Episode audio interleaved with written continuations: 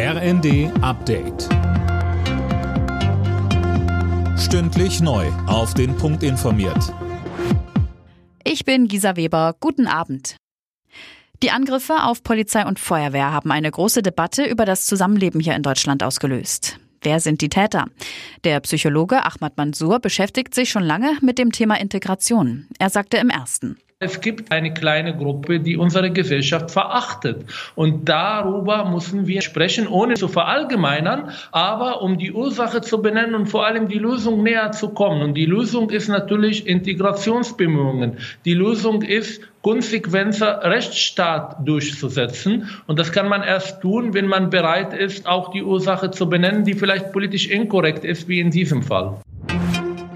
Eine Mehrheit der EU-Länder ist für eine Corona-Testpflicht für Einreisende aus China. Das hat die EU-Kommission mitgeteilt. Morgen soll es ja noch einmal ein Expertentreffen auf europäischer Ebene geben, um sich doch noch auf eine gemeinsame Linie zu einigen.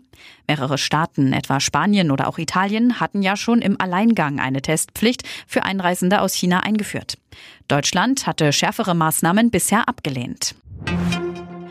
Die Inflation ist in Deutschland wieder deutlich unter die 10-Prozent-Marke gerutscht. Im Dezember lag sie laut einer ersten Schätzung des Statistischen Bundesamtes bei 8,6 Prozent.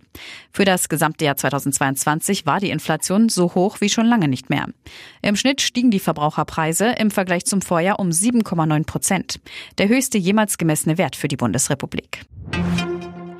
Die Zahl der Arbeitslosen ist trotz der Krise im Vergleich zum Vorjahr nur leicht gestiegen. Bundesweit waren Ende Dezember 2,45 Millionen Menschen arbeitslos gemeldet, 124.000 mehr als vor einem Jahr. BA-Chefin Nahles spricht von einer robusten Lage am Arbeitsmarkt. Und der Blick zur Vier-Schanzentournee. Da hat der polnische Skispringer Dawid Kubacki die Qualifikation für das Springen in Innsbruck gewonnen. Als bester Deutscher landete Philipp Raimund auf Platz 11.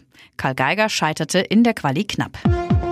Alle Nachrichten auf rnd.de